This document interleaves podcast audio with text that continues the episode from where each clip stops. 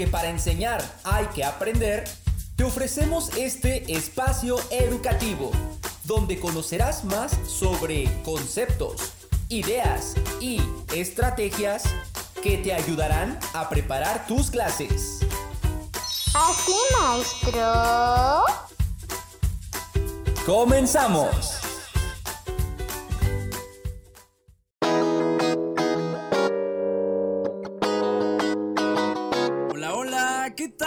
¿Cómo están? Muy buenas noches. ¿Cómo se encuentran mis queridos maestros? Saludos también para los padres de familia, los estudiantes que nos escuchan. Muy buenas noches a todos. Los saluda como cada jueves su amigo Omar Tapia. Aquí me encuentro frente al micrófono, muy gustoso de compartirles un tema del ámbito educativo, un tema de interés para todos ustedes, así como desde hace ya 10 semanas. Y el día de hoy estamos muy contentos porque les presentamos el último capítulo, el último episodio de nuestra aventura llamada... Así, maestro. Y todo esto ha sido posible gracias a ustedes, por lo cual les estamos eternamente agradecidos, en serio, ya que nos han acompañado, nos han escrito y han hecho posible este sueño. Gracias por acompañar a este gran soñador que siempre ha tenido las mejores intenciones, porque aquí he estado compartiéndoles temas que, que sé les servirán en su práctica docente. Y como hoy llegamos al final de este camino, no podíamos quedarnos sin ofrecerles algo muy bueno. Así que quédense donde están porque el tema del día de hoy lo disfrutarán por completo.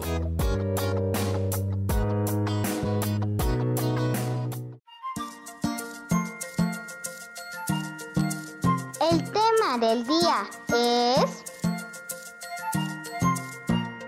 El amor en lo que hacemos. Nos encontramos ya a 8 de octubre del año 2020, a dos meses de aquel primer podcast que les compartimos, porque han pasado ya 10 semanas. Es por eso que el día de hoy vengo bien elegante, porque me encuentro portando una guayabera del Istmo de Tehuantepec. Es una guayabera blanca, cuello mau, que tiene su, su bordado aquí este en, el pecho, podemos decir. y viene con bordados en forma de alcatraz. Son alcatraces, ya que estas flores son para los varones y ya las mujeres... Eh, ostentan otro tipo de flor, pero esto es lo que, lo que hacen para los varones en el istmo de Tehuantepec. Así que los invitamos a que chequen la ropa que hay en cada una de las regiones de nuestro bello Oaxaca porque se van a sorprender con todo este arte textil que nos comparten. Muchas gracias y saludos al Istmo de Tehuantepec. Muy bien, ahora volviendo a lo nuestro, les comento que el día de hoy llegamos al final de nuestro espacio educativo y yo sé que hay comentarios por todas partes que podrán decir, ¿Por qué? ¿Por qué terminan si esto está muy bien, está interesante? Y se los agradecemos de todo corazón. Sabemos que ustedes tienen las mejores vibras, pero créanme, necesitamos hacer una pausa para analizar con cuidado qué hicimos. Queremos checar qué estuvo bien, qué puede mejorar, todo con una intención de, poder regresar más adelante y ofrecerles algo más profesional, tanto en cuestión auditiva, en, el discurso y sobre todo vamos a, a renovarnos. Queremos también quizás tener nuevas secciones, queremos tener, no sé, invitados probablemente. Así que digamos que no es un punto final, son puntos suspensivos, ¿de acuerdo? Y hemos tomado esta decisión porque somos testigos del apoyo que nos han brindado, ya que nosotros transmitimos desde Oaxaca, una de las 32 entidades de México, nuestro país, y de acuerdo a nuestras estadísticas, de acuerdo a datos oficiales, hemos traspasado fronteras. Nuestra acción educativa ha llegado no solamente a México, sino que nos han escuchado también en Estados Unidos, en Guatemala, en Chile y recientemente checamos Rusia y Singapur. Imagínense, estamos que no cabemos de la emoción con esta información porque no lo esperábamos. En verdad nuestra intención era vamos a ayudar. Queremos que nuestro mensaje llegue a profesores, a personas que se desenvuelvan en el ámbito educativo, pero nunca imaginamos que, que avanzaríamos más allá. Y esto, créanme, ha sido gracias a ustedes. Por lo tanto, los invitamos a que si ustedes tienen un sueño, luchen por él No va a ser fácil, les va a costar desvelos, llanto, de todo, pero al final valdrá la pena, se los decimos de todo corazón. Es por todo lo antes mencionado que, para cerrar con broche de oro, les traemos la cerecita del pastel, así como lo escuchan, ya que este tema, el amor en lo que hacemos, no es exclusivo de docentes, va dirigido para todas aquellas personas que realicen una actividad, ya sea que se desenvuelvan en alguna profesión, en algún oficio, en algún trabajo, en algún estudio, este tema es pensado en todos ustedes. Y para no perder la costumbre, les recordamos que nuestros temas los apoyamos en tres preguntas, tres importantes cuestionamientos que vamos desarrollando a lo largo del podcast, así que pongan atención. Pregunta número uno. ¿Qué es el amor? Pregunta número dos. ¿Por qué amar lo que hacemos? Y finalmente tenemos nuestro cuestionamiento número 3. ¿Cómo mantener viva esa emoción? Ahora bien, antes de adentrarnos a cada interrogante, necesitamos un punto de partida. Y en esta ocasión, nuestro punto de partida es el valor de las cosas. Maestros y mis queridos listeners, oyentes en general, les comento que todas las cosas tienen un valor, y más si nos referimos a, a, la cuestión material. Por ejemplo, los audífonos que cargo puestos en estos momentos tienen su valor. Al igual que la hermosa guayabera que cargo, también tiene un precio. Es por eso que buscamos una definición concreta y de acuerdo a la Real Academia Española, la palabra valor define el grado de utilidad o aptitud de las cosas para satisfacer necesidades y proporcionar bienestar o deleite. Qué interesante suena esto, porque si vemos el valor como el grado de utilidad, ya no lo estamos orillando exclusivamente al ámbito económico, que bien vivimos en un mundo globalizado, en un mundo capitalista donde poderoso caballero don dinero, pero como les digo, también determinamos el valor de las cosas por su utilidad, por sus aptitudes, por el significado que puedan tener para nosotros. Y cuando hablamos de esto último, del significado que pueden tener ciertas cosas para nosotros, es cuando ya involucramos sentimientos. Y les pongo un ejemplo.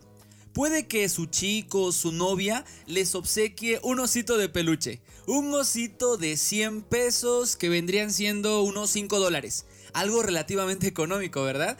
Pero lo que le dará ese valor significativo para ustedes es la intención con la que se los obsequiaron, es decir, con qué intención y de quién viene. En ese sentido, aunque sea algo barato, vale mucho porque viene de alguien a quien tú quieres demasiado.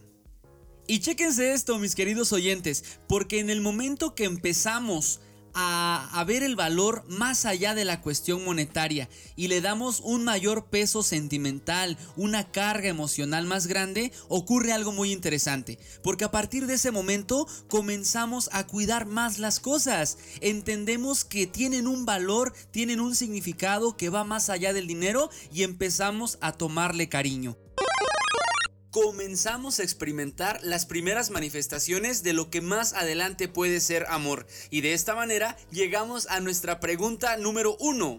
¿Qué es el amor? De acuerdo a la psicología, esta ciencia que estudia los procesos mentales, eh, se entiende por amor a un sentimiento intenso, algo cardíaco, algo emocionante propio del ser humano. Em, yo sé que esto quizás no les convence tanto, ¿verdad? Sobre todo porque cuando escuchamos la palabra amor, inevitablemente pensamos en dos personas, en dos personas que se, que se entregan con locura, con pasión, que viven, que se procuran, que se cuidan. Para nosotros eso es amor. Y yo les puedo decir que en efecto, esa es una de las manifestaciones del amor, pero es apenas una visión parcial de todo lo que engloba a este sentimiento. Y les digo esto porque en su momento el escritor alemán Erich Fromm nos presentó el arte de amar una de las obras maestras de todos los tiempos, ya que en este maravilloso libro em, él nos planteaba al amor como un arte, así como lo es la música, la medicina, la pintura, y como todo arte tiene que aprenderse, tiene que desarrollarse poco a poco. Y eso no lo es todo, porque este autor nos plantea cinco formas de amor. Así que pongan atención, porque en voz de Eric Fromm, el amor puede ser fraternal, amor materno, amor erótico, amor propio y finalmente el amor a Dios. Ahora bien, vamos a hablar un poco más acerca de cada uno de ellos. En cuanto al amor fraternal, el primero de esta categoría, les comentamos que habla del amor, del cariño a todos los seres humanos, ese que sentimos por el simple hecho de que existen. Y por ponerles un ejemplo, les comento que es el cariño, es el aprecio que sentimos por nuestras amistades, por nuestros conocidos, por esas personas que siempre están con nosotros. Además, la, la religión judeocristiana profesa este tipo de amor, y más cuando nos piden que amemos a nuestro prójimo como a nosotros mismos. En la segunda categoría, el amor materno o maternal, es aquel que por su naturaleza pura y desinteresada es incondicional. Además es un amor único y que solo entiende que dar es mejor que recibir. Quienes me están escuchando en estos momentos y sean mamás, saben a qué me refiero. Porque el hecho de que una criatura se haya formado en tu vientre por nueve meses y que haya comido de ti, haya dependido de ti y siga haciéndolo después de haber nacido, es algo inexplicable y que sin saber cómo ya lo amas. Es por eso que les digo, hijos, no abusen, porque las mamás sí nos aman con todo su corazón, pero no les demos más penas de las debidas, ¿de acuerdo? En el tercer grupo, el amor erótico, les aseguro que entran todos esos conceptos que tenemos acerca del amor romántico, de la entrega pasional, porque mm, es una unión única con una persona, algo exclusivo. Sentimos una atracción, sentimos una conexión y a partir de ahí empezamos a desarrollar ciertos compromisos. Continuando con nuestra lista, tenemos ahora al amor propio. Así es, el amor a nosotros mismos. Y este da cuenta de la valía que tenemos como individuos, como personas. Y digo esto porque en muchas ocasiones, en un afán porque las personas nos amen y nos quieran, olvidamos cuánto valemos. Y damos todo sin recordar que nosotros somos quienes debemos estar primero bien para poder eh, ser mejores y dar lo mejor de nosotros. Ojo, no confundamos el amor propio con egocentrismo, porque el segundo viene siendo un exceso de, y ya caemos en la arrogancia, en el narcisismo, y eso ya no es un amor sano. Y finalmente tenemos el amor a Dios, el cual podemos decir que se relaciona con la necesidad de amar que tiene el ser humano. Muchas veces somos conscientes de lo pequeños que somos en este universo, y en esos momentos nos llegamos a sentir desprotegidos, desamparados. Es en ese em, entendido que solemos necesitar fundirnos con la divinidad. De ahí viene el amor a Dios, maestros. El amor a ese universo que rige las leyes de la vida misma. Uf, cuánta información, ¿verdad? Pero como saben, nuestra intención es proveerles elementos suficientes para que hagan los análisis correspondientes. Y bueno, después de haber dicho todo esto, haremos nuestra primer pausa, ya que ha llegado el momento de escuchar nuestra sección de lectura infantil. Quédense con nosotros y escuchen la que es la última lectura de este espacio educativo. Así que no se desconecten, porque regresamos en un momento más.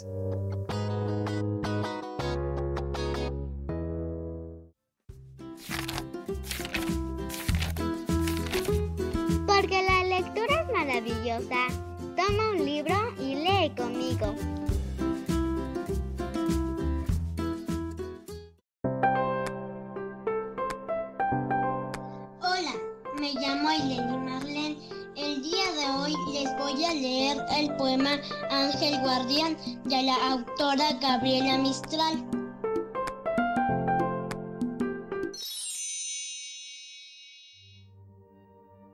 Es verdad, no es un cuento. Hay un ángel guardián que te toma y te lleva como el viento y con los niños va por donde van. Tiene cabellos suaves que van en la venteada, ojos dulces y graves que te sosiegan con una mirada y matan miedo dando claridad.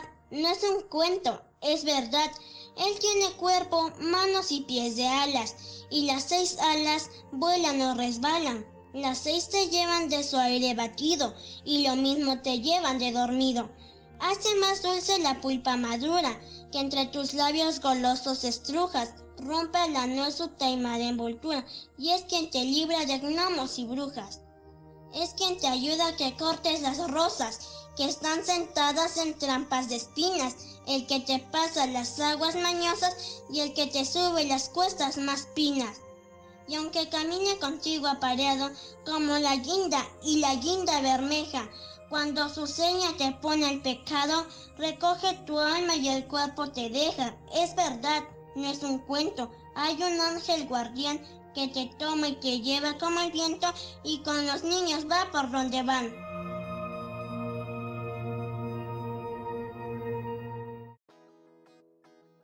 Estamos de vuelta una vez más aquí con su amigo Omar Tapia, después de haber escuchado El Ángel Guardián, un maravilloso texto a cargo de una de las personalidades chilenas más importantes de todos los tiempos. Por supuesto me refiero a Gabriela Mistral. Qué bonito poema. Y se los digo en serio porque saber que hay alguien cuidándonos, saber que hay alguien tras de nosotros es muy reconfortante. Y qué mejor que el ángel guardián, ¿no lo creen? Es por ello que le damos las gracias a nuestra pequeña Aileni Marlene por habernos ayudado con la lectura del día por segunda ocasión. Muchas gracias pequeña. Muy bien, entonces continuemos con nuestro tema del día, el amor en lo que hacemos. Y hasta antes de nuestro corte le dimos respuesta a la primer pregunta, ¿qué es el amor? Y les dimos un panorama general de que el amor romántico, el amor pasional, erótico, no es el único que existe, es apenas uno de los cinco que propone Eric Fromm. Y bien, antes de continuar con las interrogantes que nos hacen falta, hago una breve pausa. Y esto es debido a que quiero que entendamos un poco más el amor. Ya sabemos que es un sentimiento, ya sabemos que es una revolución cardíaca que llegamos a experimentar, por alguien, ¿no? Pero debemos entender que nuestro objeto amoroso no siempre serán las personas, porque muchas veces pueden ser actividades, acciones u objetos como tal. Les pongo un ejemplo. A mi mamá le encanta cocinar. Es, a mi parecer, una de las mejores cocineras que existen. Y no lo digo porque es mi mamá, ¿eh? Sino que ella se desenvuelve eh, en este oficio desde hace ya varios años y ella siempre me ha dicho que cuando va a cocinar, porque es algo que le encanta, siempre lo hace con gusto, pero en ocasiones está triste, está molesta, tiene achaques que no puede evitar y cuando eso ocurre, procura cambiar la sintonía de sus emociones, porque si ella cocina eh, de manera enojada o triste, la comida le sale mal. Esto que les digo viene de una persona que se dedica a este oficio. Ella sabe lo que está diciendo. Y muchos podrán no entenderlo, ¿verdad? Dirán, ay, qué incoherente suena. Pero fíjense que tiene mucha razón, porque ahora hablo de mi experiencia. Yo soy profesor. Cuando yo llego al aula em, con la mejor actitud, yo veo reflejado eso en mis alumnos. Veo que al hacer lo que me gusta con emoción, lo contagio hacia los demás. Pero en ocasiones cuando yo estoy triste o estoy frustrado porque ha llegado momentos en los que me he sentido así, es inevitable que yo contagie esa emoción en mis alumnos y debemos tener mucho cuidado maestros, porque en todo lo que hacemos hay que imprimirle cierto grado de amor. Y de esta manera llegamos a la pregunta número 2. ¿Por qué amar lo que hacemos? Antes de entrar de lleno con este cuestionamiento, les voy a pedir a todos ustedes que sean honestos, sean sinceros consigo mismos y pregúntense, ¿me gusta lo que hago? ¿En realidad disfruto hacer esto? Si su respuesta es sí, créanme que vamos avanzando, ya que cuando algo nos agrada, todo lo demás ocurre de manera consecutiva, de manera paulatina pero caso contrario me dicen que no, que no disfrutan lo que hacen, no me queda más que pedirles que se retiren de ello. Dejen de hacer eso. ¿Por qué? Porque cuando algo no nos gusta, lamentablemente no vamos a encontrar el amor por lo que hacemos. Y les pongo un ejemplo. Si tú que me escuchas te encuentras estudiando arquitectura cuando tu sueño era estudiar letras o ser, ¿qué será? Un profesor, una profesora, entonces no tienes nada que hacer ahí. Y créeme, todas las acciones tienen consecuencias, toda acción tiene una reacción.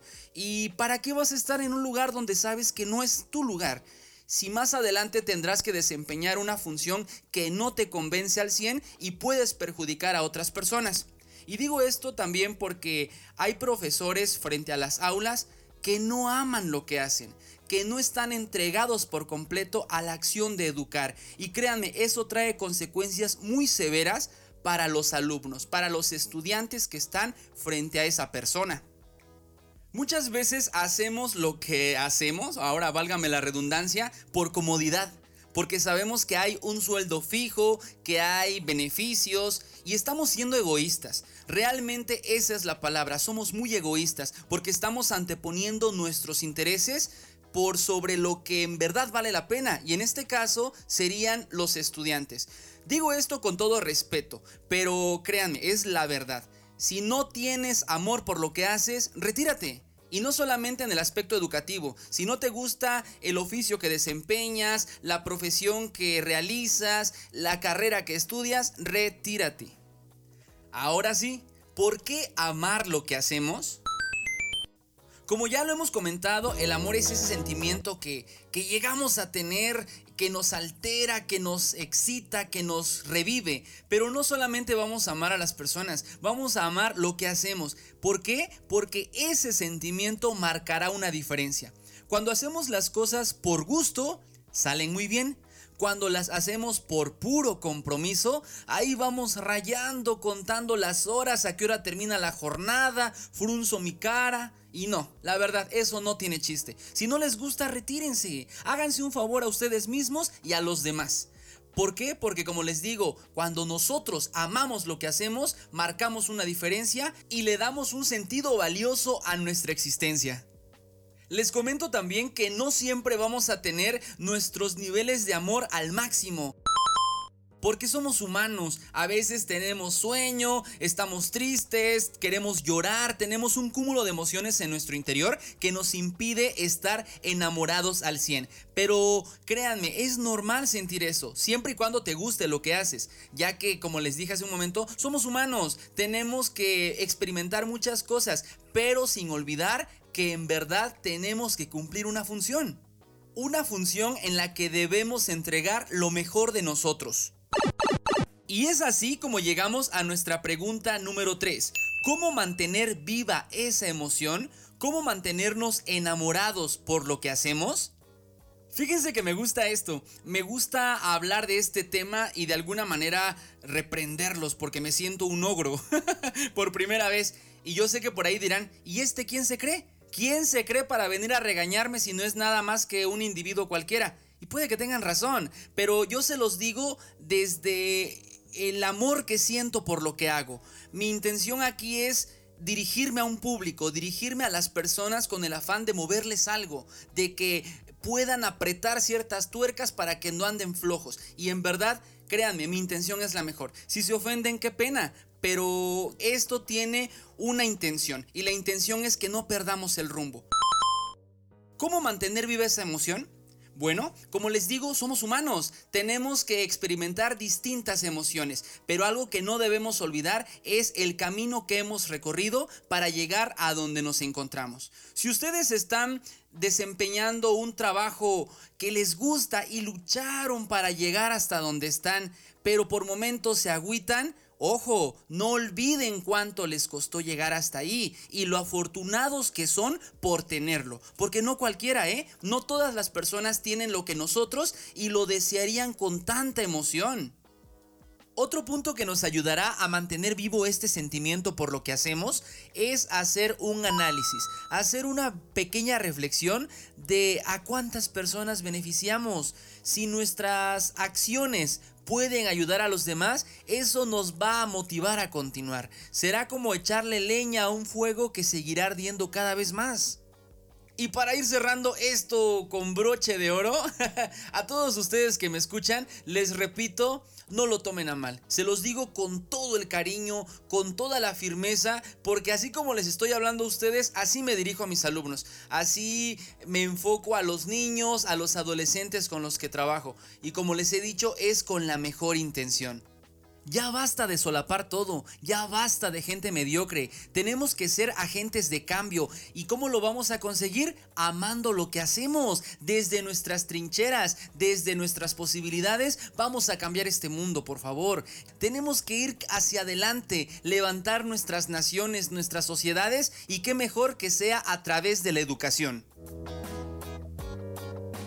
Y es de esta manera como llegamos al final de nuestro episodio número 10, al último capítulo de este espacio educativo que ha sido posible gracias a todos ustedes por haber estado con nosotros semana a semana como cada jueves al pie del cañón. Y también le doy las gracias a nuestro querido amigo, a mi hermanito del alma, Daniel Reina Sánchez, porque se nos acercó sobre la marcha, se acercó ofreciéndonos su ayuda, cuando la verdad yo no en quién apoyarme, llegó él y desde que Dani está con nosotros, esto se ha escuchado cada vez mejor. Hermanito, muchas gracias. Y lo mismo le digo a todos ustedes, gracias por hacer este sueño realidad.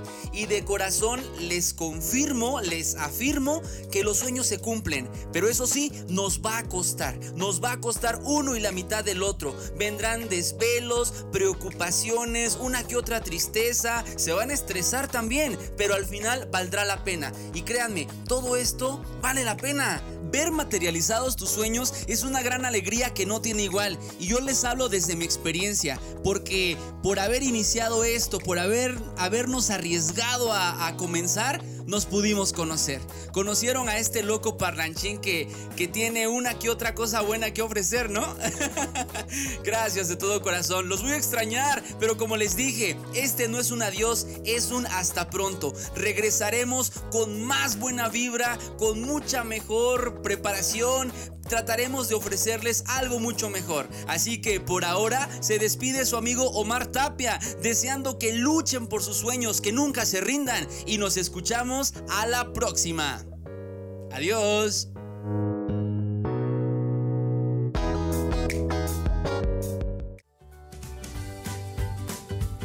Esto es todo por hoy. Nos escuchamos la próxima semana.